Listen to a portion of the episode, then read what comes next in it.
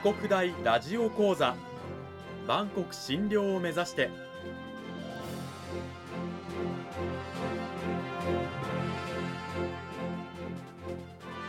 番組タイトルにある万国診療とは世界の架け橋を意味する言葉です。この番組はアジアの十字路に位置するここ沖縄にある沖縄国際大学で日々どのような研究や教育が行われているのかを発信していく番組です。案内人はラジオ沖縄アナウンサー小橋川響が務めます。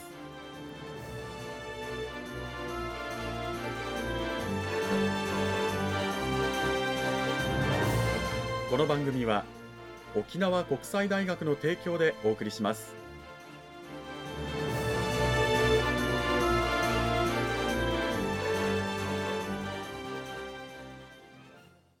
沖国大ラジオ講座。今週は沖縄国際大学経済学部経済学科のへしき拓先生をお迎えしてお送りします。講義タイトルは地域の視点から経済を考える沖縄経済の現状と課題となっていますがさて本編に入る前にまずはですねへしき先生あの自己紹介の方よろしくお願いします。はいよろしくお願いいたします。あの私は、えー、沖縄国際大学の経済学科に所属しております。あの担当の講義としては地域経済論ですとか沖縄経済論をあの担当しておりますけれども、はい。えっと、私自身の研究テーマとしては沖縄経済をめぐる、まあ、財政関係ですねについてあの扱ってきております、うん。まあ、簡単に言うとですね、まあ、政府からあの沖縄県の補助金、まあ、市町村の補助金ありますけれどもそういった補助金が沖縄経済にどのようなインパクトを与えているのかといったことをちょっとテーマに扱ってきました。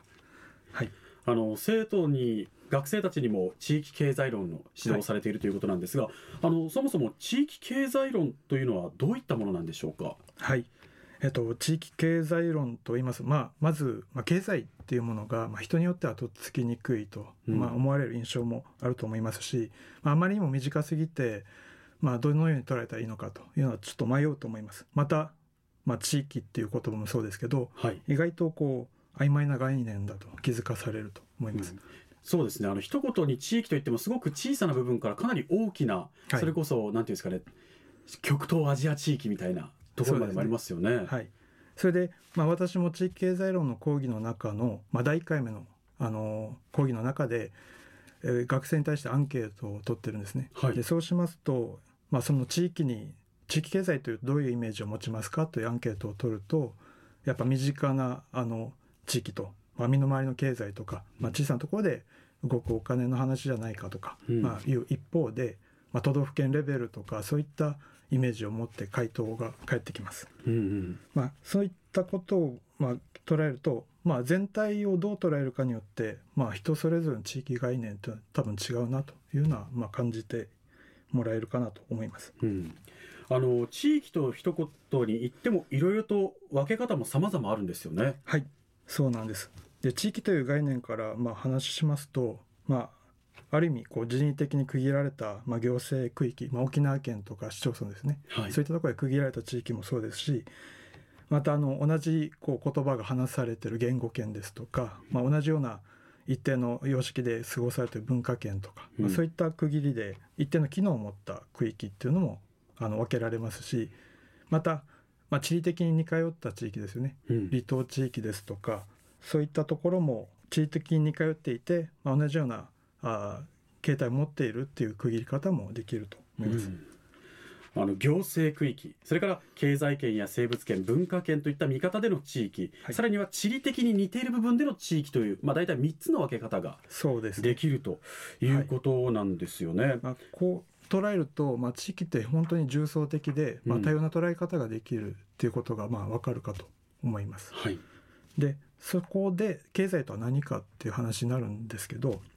やっぱこの地域の中で、まあ、家計、まあ、世帯単位の消費ですね、はい。やりくりとか、まあ、企業の経済活動、まあ、政府がどういったお金を出しているのかといったところの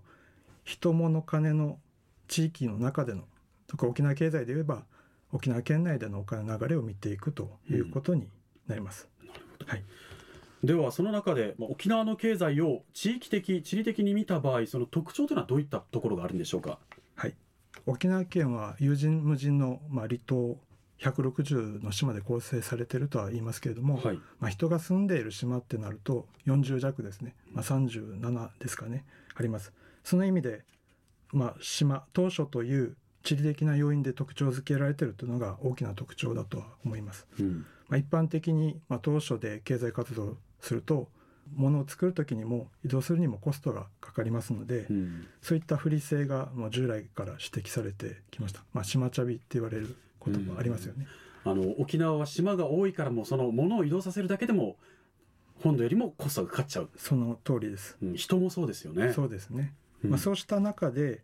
まあ、海洋に囲まれて、まあ、自然環境恵まれてますから、はいまあ、製造業には不利なんですけど、まあ、観光業という観光業は本当に復帰直後から大きく成長してきた産業の一つと言えると思います。今ではもう900万人を超える観光客来てますし、はい。まあ、直近5年間では LCC とも就航してまたあの観光業以外でも那覇空港が国際あの貨物ハブ空港として整備が進んでますので、うん。そういった意味でも非常にあの大きな特徴があるということです。うん、県経済全体を、まあ、県外との収支という観点で見ては見見た場合はいかがでしょうか？はい、そうした観点から見ていきますとやっぱ製造業、まあ、進行が難しかったというところでいうと物的生産能力が低いんですけど、うんまあまあ、その意味で沖縄県内で全ての、まあ、財とかサービスっていうのは、まあ、賄うのは難しいですよね。うんそうした中で、まあ、地域外と取引でそういったものを外から、まあ、あの持ってくるしかないんですけれどもその、まあ、対価としては所得を稼がなきゃいけないと。はいじゃあその所得を稼ぐための、まあ、収納産業何かっていうところで、まあ、観光業が注目されてきたということになります。うんあと合わせてですけど、はいまあ、沖縄振興によって投じられてきた公共事業ですよね、まあ、そのあの大きな役割を果たしてきたなというふうに言えるかと思います。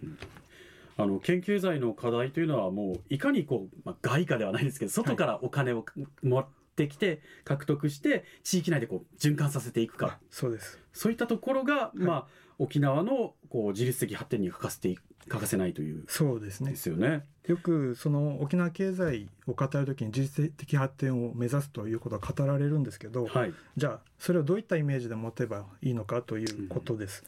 で地域という単位で経済を見た場合には、はい小さければ小さいほどその中でいろんなものを賄うことは難しいですよね。うん物もそうですし人もそうです。そういったところで、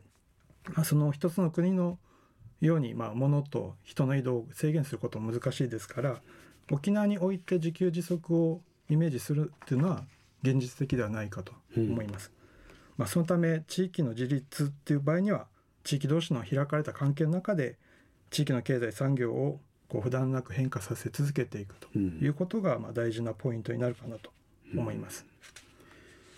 え現在あの沖縄は主要なまあ産業といえばまあ観光業でもありますけれども次を見据えた動きなんかも必要ですよね。その通りだと思います。うんまあ現在その観光業は非常に好調にはなっているんですけど例えば観光客に関しては、まあ、昨年末の報道にもありましたようにハワイの観光客数をあの超えたという話もありました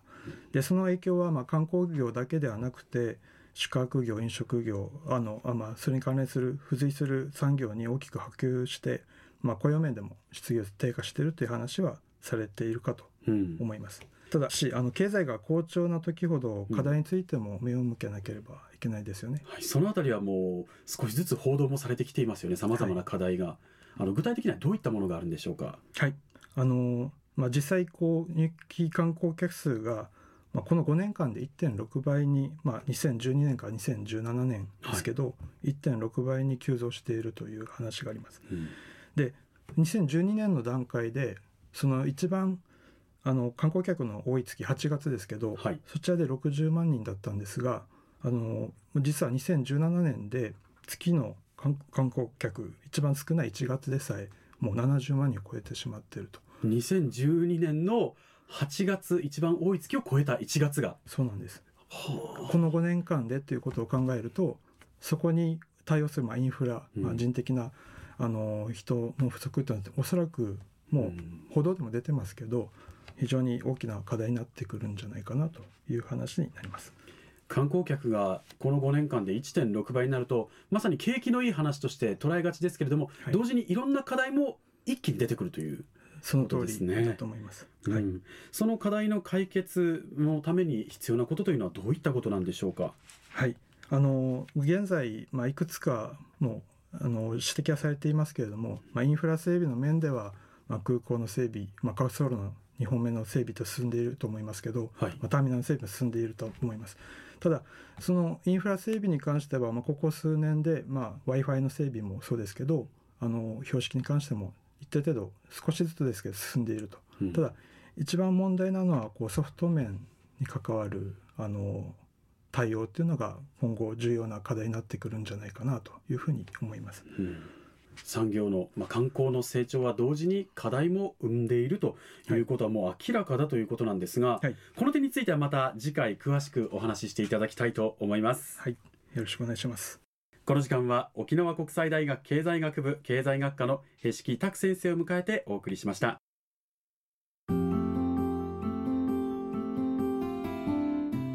さてへしき先生、はい、あの来週次回はどういったお話をしていただけるんでしょうか？はい。あのまあ、リーディング産業としての観光産業を、まあ、今後もこう持続可能な形でまあ、発展していけるようなこと、まあ、そこに向けての課題っていうのを少し整理してお話ししたいということと、うん、やっぱりこの、まあ、外的な環境で大きく成長はしてますけどだからこそ地域に目を向ける必要があるという話を少ししたいなと考えております。はい。今週は沖縄国際大学経済学部経済学科のへしき拓先生を迎えてお送りしました。へしき先生来週も引き続きよろしくお願いします。はいよろしくお願いいたします。またこの番組はポッドキャストでもお聞きいただけます。ラジオ沖縄ホームページのリンクからご確認ください。配信はこの後7時頃になります